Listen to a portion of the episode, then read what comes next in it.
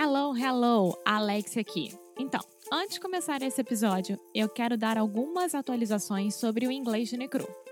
Em 2020, nós vamos ter 12 challenges diferentes, ou seja, é um novo produto completamente diferente para vocês. A cada mês, a gente vai ter um challenge diferente um do outro, claro. Então, por exemplo, nós teremos challenges sobre como melhorar o seu vocabulário, como fazer good first impressions, como ter o inglês melhor e mais natural possível durante conversas com nativos de inglês. Eu estou muito animada e quero muito, muito, muito que você participe. Então, se você gosta de nós, se você gosta do nosso trabalho, se você gosta aqui do Inglês Micro Rádio e quer ficar de uma vez por todas sério com seu inglês, começando agora em 2020, vá lá no nosso site inglêsgenecru.com. Now, on with the show!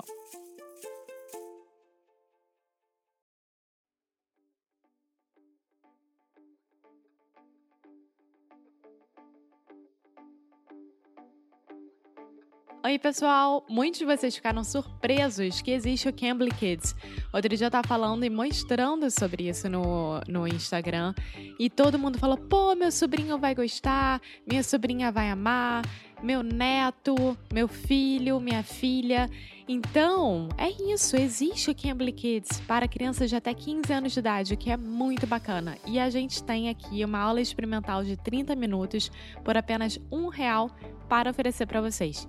Então, vai lá, cambly.com ou aplicativo do Cambly, faz o login, bota o código em minutos grátis, inglês NC Kids, que é de inglês no Micro Kids, inglês NC Kids, tá bom? Depois conta pra gente como é que foi, porque eu tenho certeza que vocês vão amar. Now, on with the show!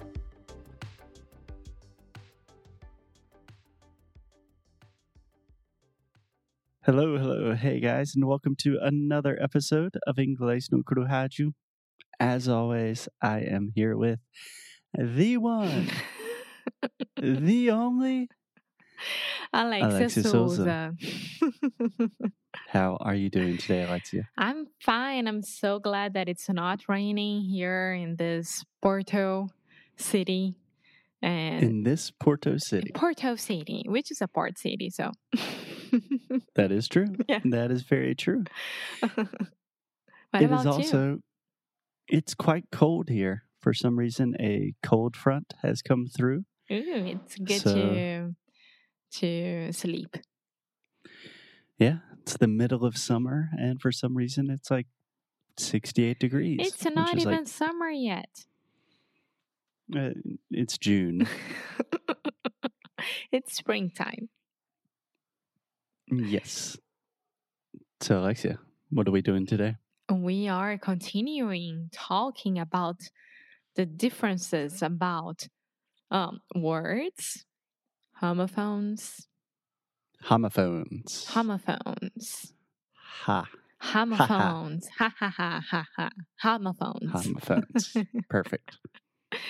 and which most of them, most of it, most of it, most of them. I don't know. They are like feeling expressions as well. Yeah. So, if you have not listened to the last few episodes, we are basing our conversations this week off of a guy that Alexia found on TikTok. His name is Gregg, and he is a writer, and he's giving a lot of fun English tips. And today, Alexia, I actually wanted to talk about two words that are not homophones, but they are similar words. And these are words that I hear our students use all of the time. And a lot of the time, I don't think people really use them correctly. So I wanted to clarify a few things. Yeah, I'm pretty sure that I make this mistake a lot as well. Yeah, um, probably, which is okay. There is nothing to be ashamed about. Okay, before we start, just to let you know that Instagram is bombing right now because I'm doing those pranks with my dad.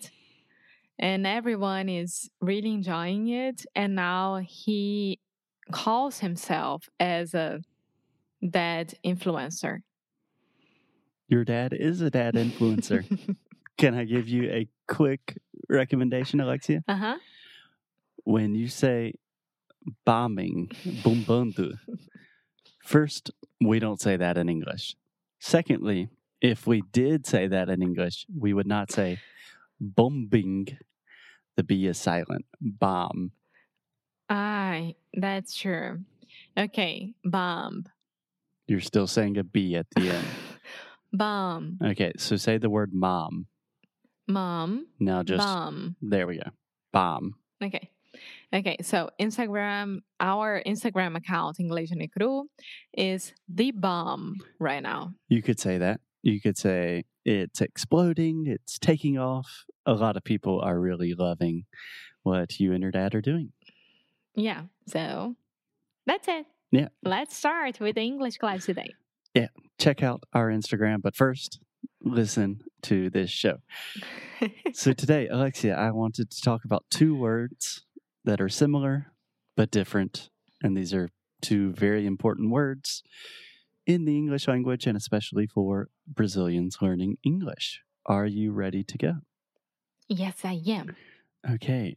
The two words are ashamed and embarrassed. Okay. So, first, do you, I feel like you understand these two words, right? These are not new words. No, no, no. I do understand them. Okay. Can you try to describe them to me? Yeah, so um ashamed is when you do something that it's really, really awful and you feel ashamed about it. Like you need to for sure apologize to someone or for what you did, something like that. Mm hmm. And embarrassed, it's like I don't know, um, you thought that the party was a custom party and then you appear as a rabbit and you feel embarrassed about it because it's not a costume party. It's just a party. okay. I don't know if you are speaking from personal experience here. No, because I hate costume parties. So, nope. Okay. Good to know.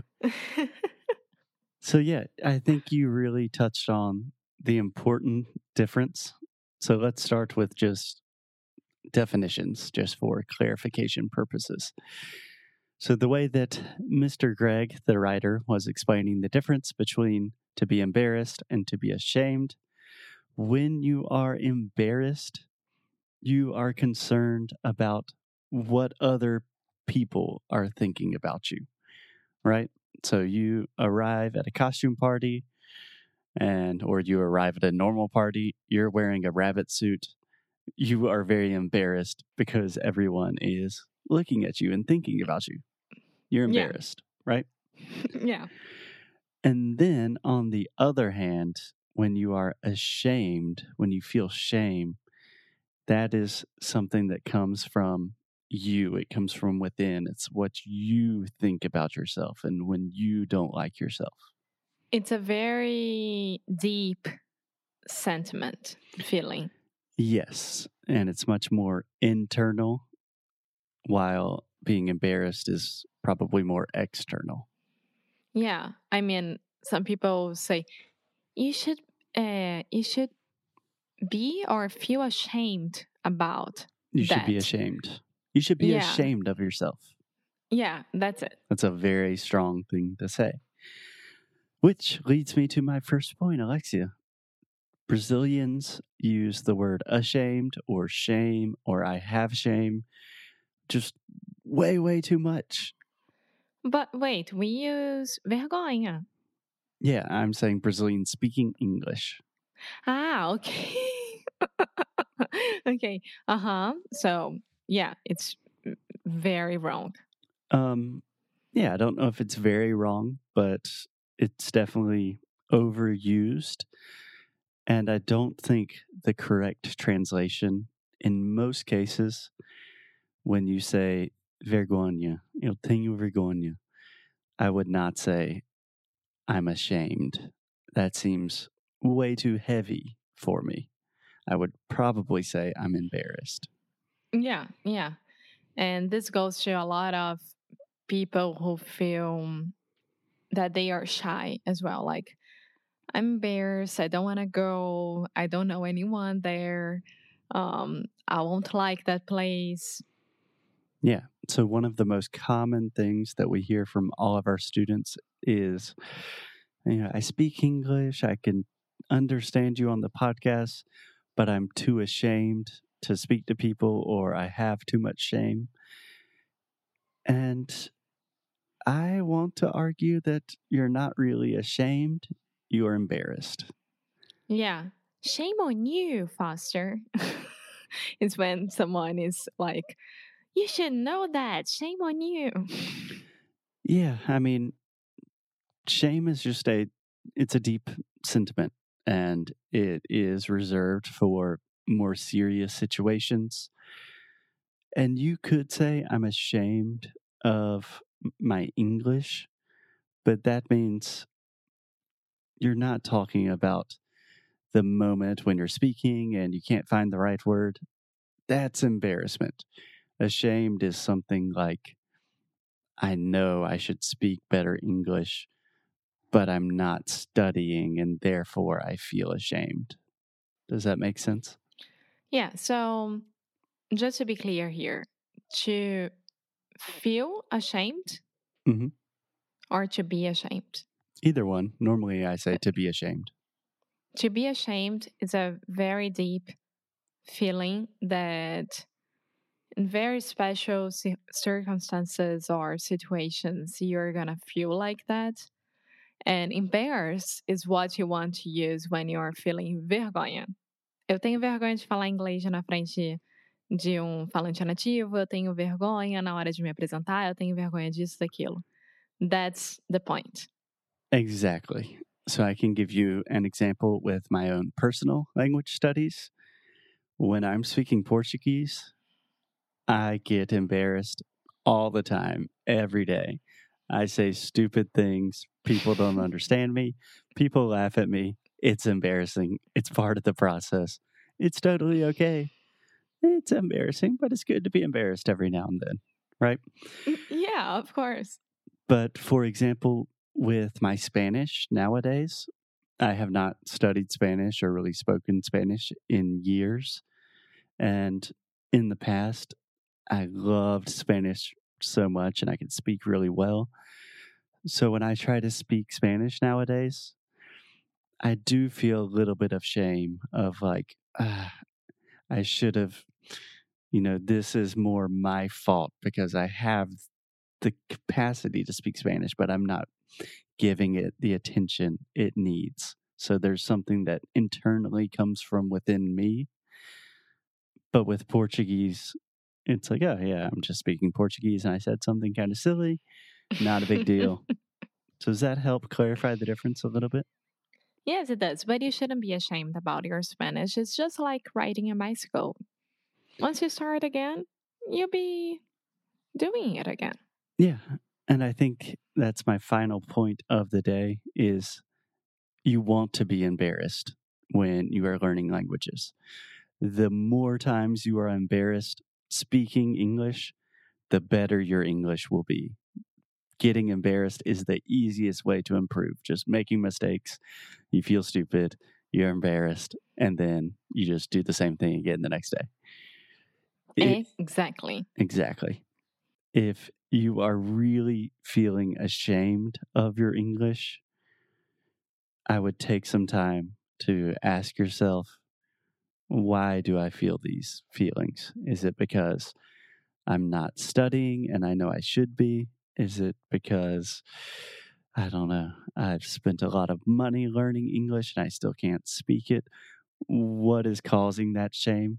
Because in the case of learning languages, shame is bad, embarrassment is good. Okay. I love that. Yeah, I just thought of that right now.